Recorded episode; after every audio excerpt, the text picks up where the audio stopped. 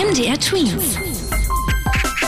Dein 90 Sekunden Corona-Update. Fast 10 Millionen Mal. So oft wurde die deutsche Corona-Warn-App schon heruntergeladen. Das sagte jetzt eine Regierungssprecherin.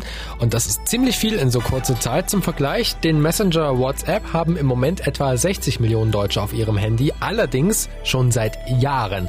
Die Corona-Warn-App ist seit Anfang der Woche zum Download verfügbar und sie soll helfen, die Corona-Pandemie in Deutschland einzudämmen. Die Zahlen der Neuansteckungen steigen wieder. Also haben sich laut den Experten vom Robert Koch Institut deutschlandweit 770 Menschen innerhalb des letzten Tages angesteckt.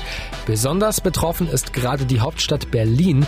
Dort gibt es allein schon 128 Neuansteckungen.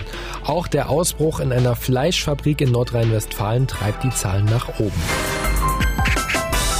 Jetzt erreicht sie auch die USA. Die Maskenpflicht, zumindest in Kalifornien an der Westküste des Landes, wo auch die großen Städte Los Angeles und San Francisco liegen.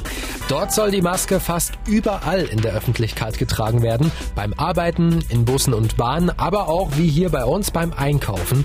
Allein im Bundesstaat Kalifornien haben sich über 160.000 Menschen angesteckt.